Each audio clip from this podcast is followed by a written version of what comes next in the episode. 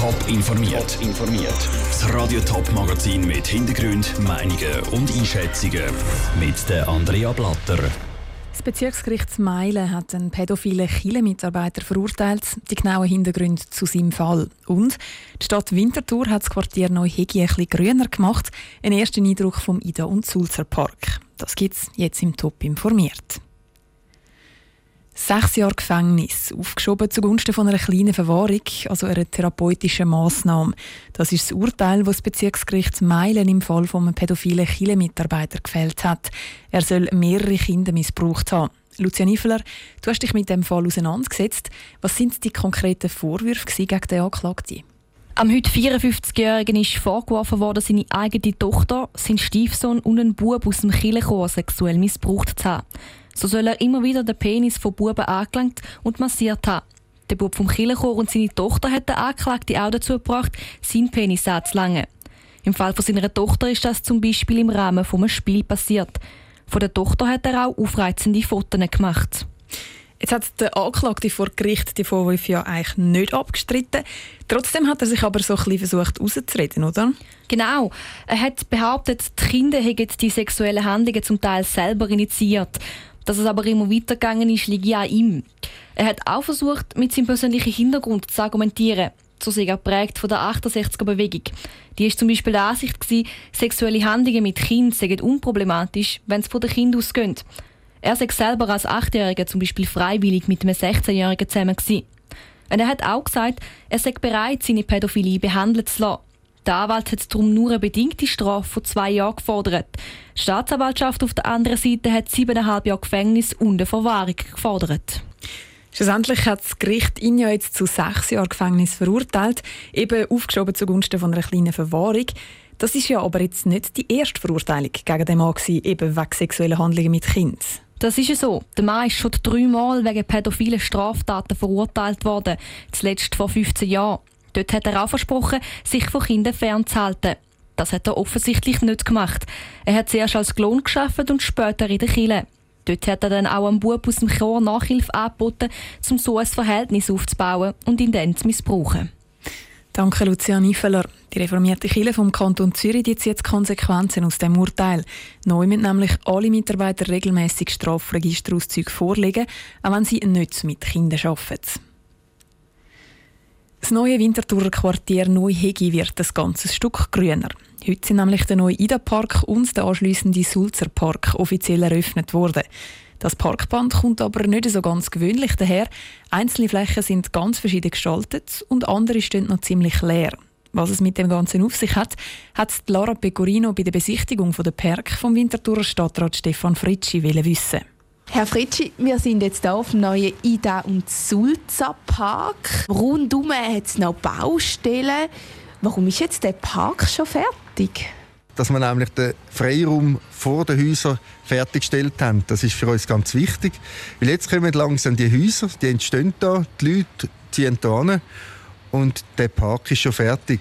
Freiraum ist gerade in dieser urbanen Gegend ganz wichtig für die Lebensqualität.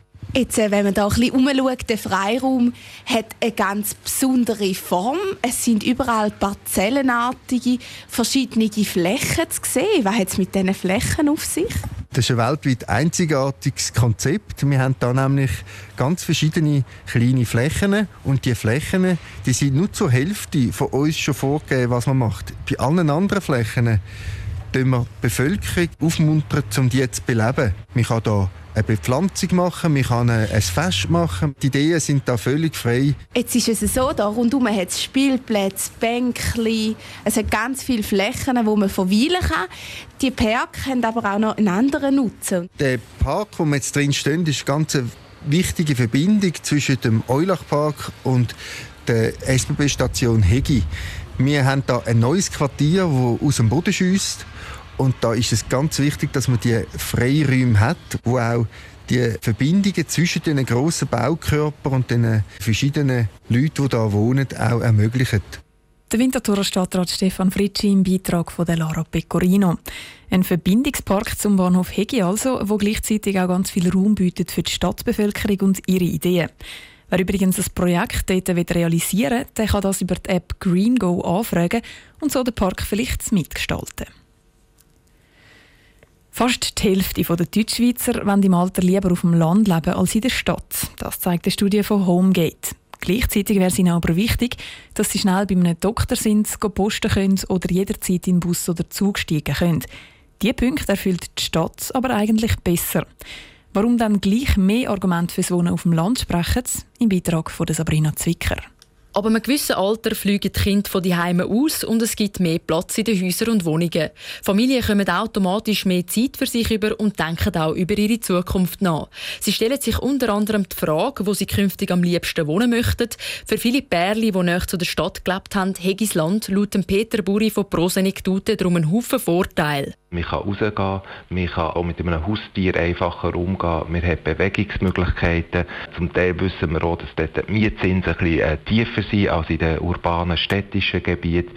Und oft sind diese Gebiete auch sehr gut äh, an die öffentlichen Verkehrsmittel angeschlossen. Die Mobilität ist gewährleistet. Die Stadt sei laut Peter Buri von Prosenektute nicht per se schlechter. Dort würden sich einfach andere Fragen stellen. Zum Beispiel? Haben sie entsprechend äh, genug soziale Kontakte? Eine Stadt, ob schon viel viel mehr Leute drinnen nicht, hat immer auch etwas Anonymes, das heisst sozialen Umfeld, Möglichkeiten schnell rauszugehen, sind natürlich in der Stadt eingeschränkter, dafür sind die Verkehrswege kürzer, man ist schnell bei den Versorgungszentren. Gerade wenn die Leute viel älter sind und mehr körperliche Gebrechen haben, kommen die Stadt seines Wissens wieder mehr in Frage. Gerade aber auch die Corona-Krise hat laut Peter Buri noch mal ein paar Gründe geliefert, warum das Leben auf dem Land angenehmer sein kann weil man gemerkt hat, dass natürlich auf dem Land bei einem Lockdown äh, das einfacher war. Wir hätten viel noch raus können, wir können spazieren, was natürlich in den urbanen, städtischen Gebieten schwieriger geworden ist. Man stellt sich vor, wenn man jetzt da sechs Wochen in ihrer eigenen Wohnung bleiben da ist man doch schon froh, wenn man ein bisschen auf dem Land gewohnt hat. Und die Vorteile der Stadt, wie zum Beispiel ein kurzer Weg zum Arzt oder zum öffentlichen Verkehr, gäbe es auf dem Land in den meisten Fällen ja auch. Der Beitrag von Sabrina Zwicker. Nicht nur Deutschschweizer, sondern auch ein Großteil der Tessiner möchten ihr Leben nach der Pensionierung lieber auf dem Land verbringen. Nur in der Westschweiz könnten sich mehr als die Hälfte der Leute das Leben im Alter in einer Stadt vorstellen. Top informiert, auch als Podcast. Mehr Informationen gibt es auf toponline.ch.